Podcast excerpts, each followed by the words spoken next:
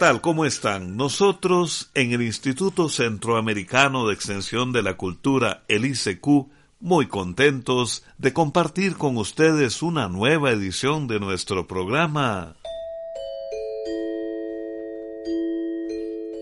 Oigamos la respuesta. Bienvenidos estimados oyentes. Es un placer compartir con ustedes una nueva emisión. Recordando nuestro lema, comprender lo comprensible es un derecho humano. Las preguntas que ustedes amablemente nos han enviado tienen respuestas interesantes, por ejemplo, sabremos qué es la filosofía. Y nos daremos cuenta de la importancia de la papa para combatir la gastritis. Hoy conoceremos más sobre el canal de Panamá. Amigos, pónganse muy cómodos. Vamos ya a iniciar con ustedes este nuevo programa. El señor Julio César Rivera nos envió un correo electrónico desde Managua, Nicaragua, con la siguiente solicitud. Quiero saber por qué en Hiroshima y Nagasaki las personas pudieron seguir habitando el pueblo después de que las dos bombas atómicas estallaran en esos lugares y por qué no se puede vivir en el pueblo ruso de Chernobyl. Oigamos la respuesta.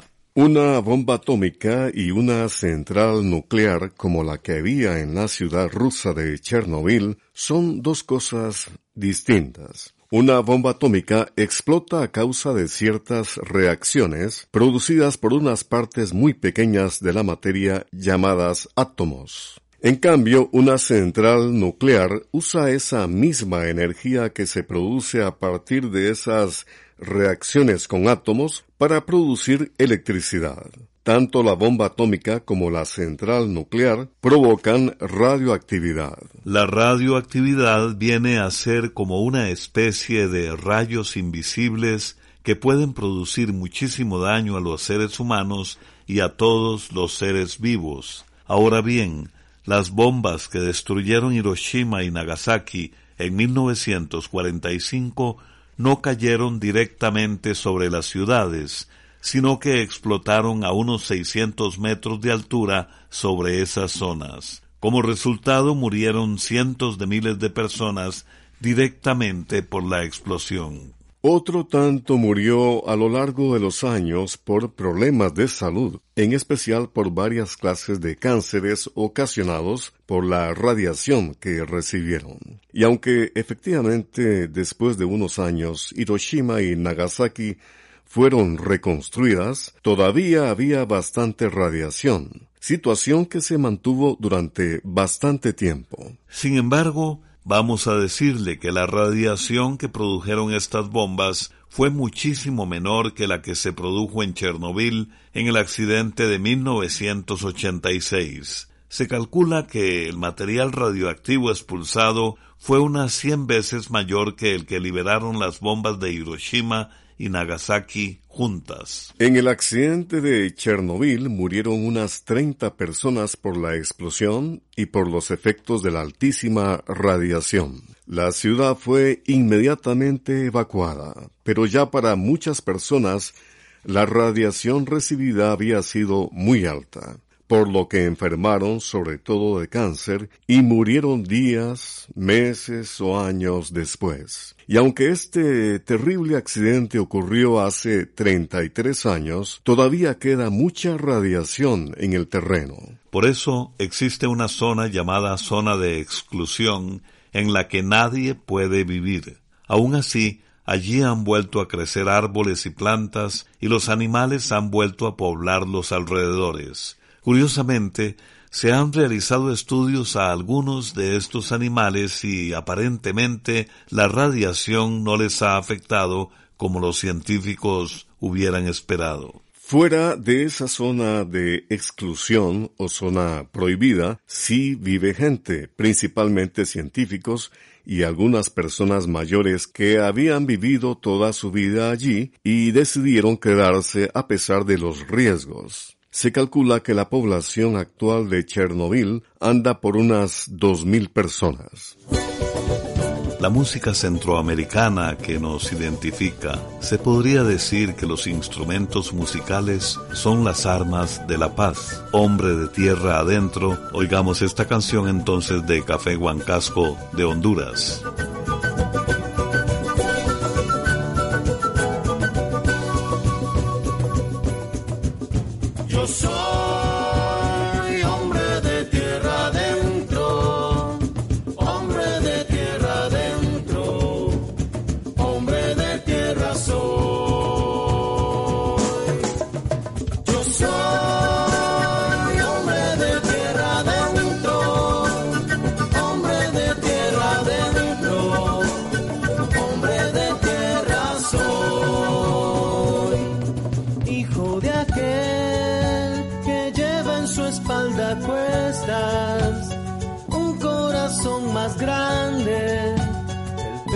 Que ha de cargar. Hombre de tinajas y de alforjas, de caminos pedregosos, largas sendas para andar.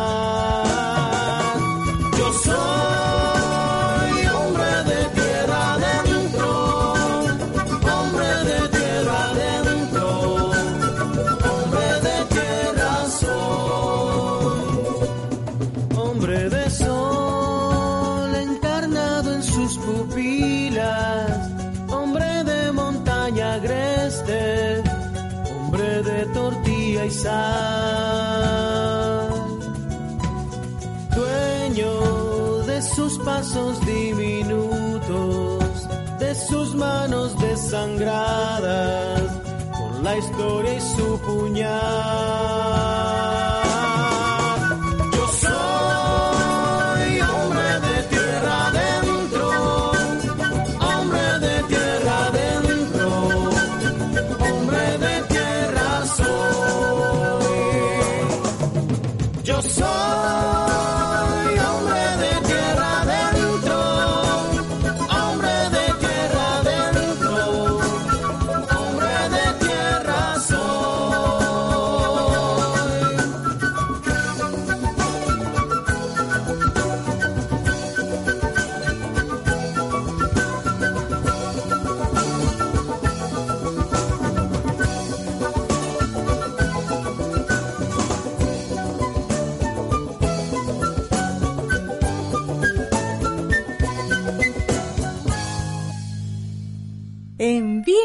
Preguntas al apartado 2948-1000 San José, Costa Rica. También nos puede contactar al correo electrónico isq.org o encuéntrenos en Facebook como Oigamos la Respuesta. Saludos amigos, estamos de regreso y aquí está la siguiente consulta. Es del señor Carlos Vargas Sánchez, quien nos ha llamado por teléfono desde la provincia de Alajuela en Costa Rica y su pregunta es ¿Qué es la filosofía? Escuchemos la respuesta. La filosofía es el estudio de las diferentes maneras que tiene el ser humano de pensar y responder a preguntas como quiénes somos, cuál es nuestro propósito en la vida, en qué consiste la felicidad, la libertad, el amor, la moral y otros asuntos parecidos. Al reflexionar y pensar detenidamente sobre estas cuestiones, la filosofía puede dar nacimiento a conocimientos que sirvan de guía para conocerse a uno mismo vivir mejor y dar sentido a la existencia. Esto ya lo experimentaban los filósofos griegos como Sócrates, Platón o Aristóteles, o los pensadores chinos como Confucio y Buda, que vivieron cientos de años antes de Cristo.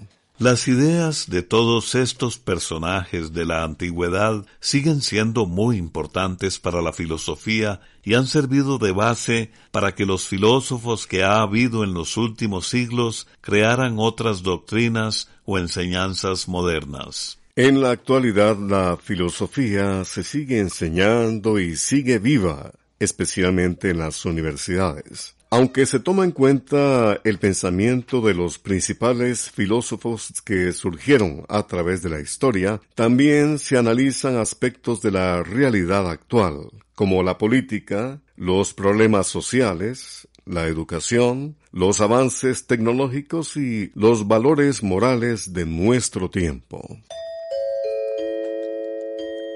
Si desea hacernos llegar su pregunta a través de una llamada telefónica, nuestros teléfonos son código de área 506, número 2225-5338 o 2225-5438.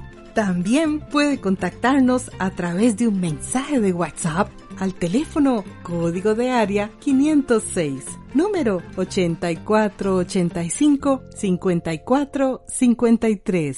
Comprender lo comprensible es un derecho humano. Ese es nuestro lema. Un amigo oyente nos escribe desde la ciudad de Heredia, en Costa Rica, y pregunta, quiero saber por qué la papa con una cucharada de avena es buena para la gastritis. Oigamos la respuesta. El jugo de papa cruda es un remedio muy antiguo que se usa para aliviar la gastritis o inflamación de los tejidos internos del estómago. Se ha encontrado que este jugo tiene ciertas sustancias que ayudan a desinflamar y a bajar los dolores. Por otro lado, la avena contiene fibra que ayuda a prevenir el estreñimiento y también a reducir la cantidad de ácidos que se forman en el sistema digestivo. Por eso ambos productos se recomiendan para la gastritis. Se recomienda pelar bien las papas antes de rallarlas para sacar el jugo. Puede tomar el jugo solo o si lo desea con un poquito de avena. Ahora bien, gastritis es un padecimiento que puede tener distintas causas. Si usted nota que sus molestias continúan a pesar de los remedios que toma, es mejor que vaya donde un especialista llamado gastroenterólogo para que lo examine y vea la causa exacta de su problema. Saludos amigos centroamericanos. Cada quien tiene su filosofía del amor, como el caso de la nicaragüense Secha Ubao y la canción Sos para mí.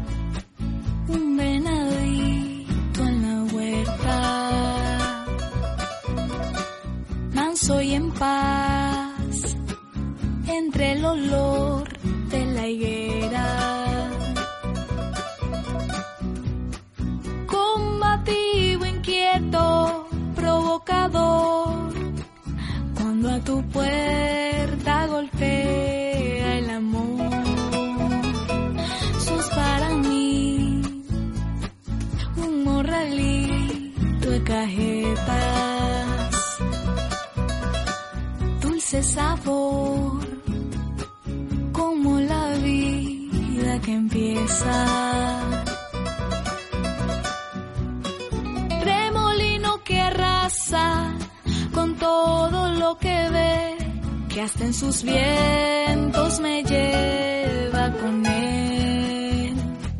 Entre la hiedra que te cubre quiero enredarme yo. Para llegar a corazón, para llegar a tu corazón, como un niño que pregunta, quiero saber quién sos, para llegar a tu corazón, para llegar a tu corazón. Sos mi guanabana, mi pijibay, una florcita primaveral, eso sos. Sos mi guanabana, mi pijibay, una florcita primaveral, eso sos. Eso sos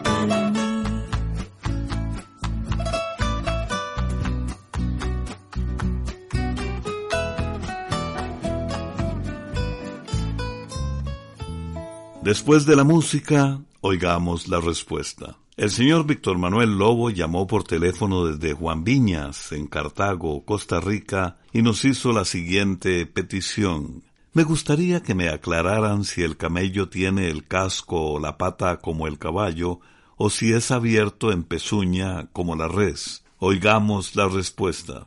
Los camellos son mamíferos que tienen dos dedos en cada pata. Esos dedos están cubiertos al final con una uña gruesa o pezuña. A los mamíferos con esta forma de pata se les conoce como artiodáctilos. Las vacas, las ovejas, las cabras, las jirafas y los hipopótamos también pertenecen al grupo de los artiodáctilos. Otra característica de la pata del camello es que la planta tiene una especie de almohadilla muy dura que lo protege del intenso calor de los suelos de los desiertos donde vive. Eso les permite a estos animales hacer largos viajes en estas condiciones. Además, cuando un camello camina, la planta o base de las patas se hace más ancha, evitando así que se hunda en la arena. En nuestro programa de hoy les vamos a presentar a la conocidísima Lola Beltrán de México y su canción San Jerónimo. Que la disfruten. Un remanso de paz y de amor San Jerónimo siempre has de ser. No hay ejemplo que diga mejor cómo fueron los pueblos de ayer. Tal parece que el tiempo paró o que nunca pasó por aquí. En tu iglesia no existe reloj,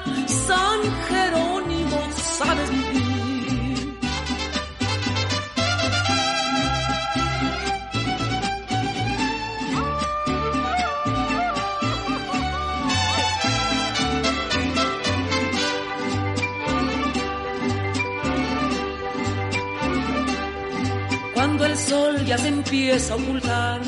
Pasa el tren resoplando vapor. Su silbido es vaivén musical, suave arrullo, ondulante rumor. Pensamiento geranio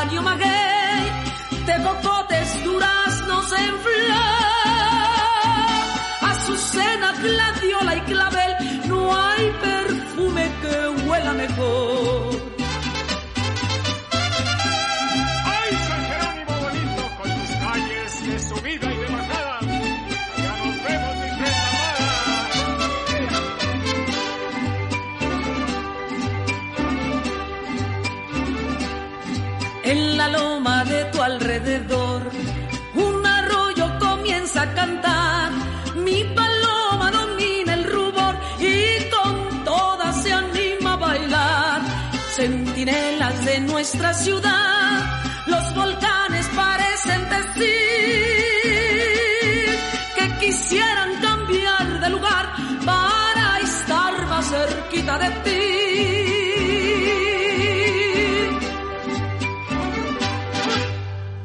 Y bien amigos, luego de la alegría de la música ranchera, continuamos con las consultas de ustedes, nuestros estimados oyentes. Deseo conocer la historia del Canal de Panamá. Esta pregunta es del señor Juan Manuel Pérez, que nos ha escrito desde Jutiapa, Nicaragua. Escuchemos la respuesta. El Canal de Panamá es un enorme camino de agua que sirve para unir el Océano Atlántico con el Océano Pacífico. El canal lo empezó a construir una compañía francesa en el año 1881. Doce años estuvieron los franceses en Panamá trabajando y les tocó una época muy dura ya que tuvieron que soportar epidemias mortales como la fiebre amarilla y el paludismo. Por estas y otras razones más, los franceses abandonaron la construcción del canal cuando les faltaban 52 kilómetros para terminarlo. El gobierno panameño hizo entonces un contrato con el gobierno de Estados Unidos en el año 1904. Un año después, en el año 1905, la Comisión de Construcción del Canal decidió construir un canal con esclusas en lugar de un canal a nivel del mar. Los estadounidenses por medio del Cuerpo de Ingenieros del Ejército de los Estados Unidos, terminaron de construir el canal el 15 de agosto de 1914 y de ahí en adelante se encargaron de su administración. En total se emplearon más o menos 33 años en su construcción. La construcción del canal fue uno de los trabajos de ingeniería más grandes de todos los tiempos. Costó 400 millones de dólares y trabajaron en él como 35.500 hombres. Cuando los estadounidenses empezaron a construir, se calculó que el canal se completaría en 10 años y en el verano de 1914 estaba ya funcionando. En la construcción hubo que excavar 143 millones de metros cúbicos de tierra, el canal de Panamá mide 82 kilómetros de largo y no tiene el mismo ancho en todas partes. En la parte más baja, su anchura es de 150 metros, en cambio en las esclusas es de 330 metros. Las esclusas son como compartimentos o especie de tanques llenos de agua, separados con puertas de entrada y de salida para los barcos. Los barcos van pasando de esclusa en esclusa. Un buque dura entre ocho y diez horas pasando de un lado al otro lado del canal. Y cada día pasan entre 35 y 40 barcos, lo que viene siendo unos 14 mil buques al año. Hace unos años, autoridades de Estados Unidos y Panamá se reunieron para decidir cuál iba a ser el futuro del canal. Acordaron que a partir del 31 de diciembre de 1999 los estadounidenses dejarían de administrarlo y lo iban a dejar en manos del gobierno panameño. Esto permitió planear bien las cosas para que el cambio de administración no presentara problemas. El gobierno de Panamá estableció un organismo llamado Autoridad del Canal de Panamá. Así, cuando llegó el 31 de diciembre de 1999, ya estaban preparados para hacerse cargo del mantenimiento y funcionamiento de esta importante vía marítima. Actualmente la administración del Canal de Panamá es un verdadero éxito. Además, se construyeron esclusas nuevas que permiten el paso de los barcos modernos de mayor tamaño. En el final de este programa queremos compartir con ustedes un hermoso proverbio árabe. La paciencia es un árbol de raíz amarga, pero de frutos muy dulces. Programa B Control 48. Y así llegamos al final del programa del día de hoy. Los esperamos mañana en este su programa Oigamos la Respuesta. Mándenos sus preguntas al apartado 2948-1000 San José, Costa Rica. También puede enviarnos sus preguntas al correo electrónico isq.org o encuéntrenos en Facebook como Oigamos la Respuesta.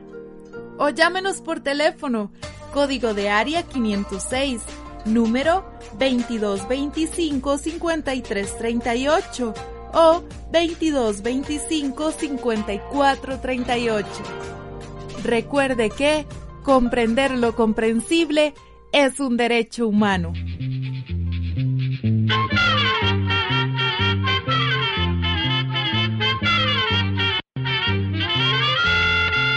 Llegó el momento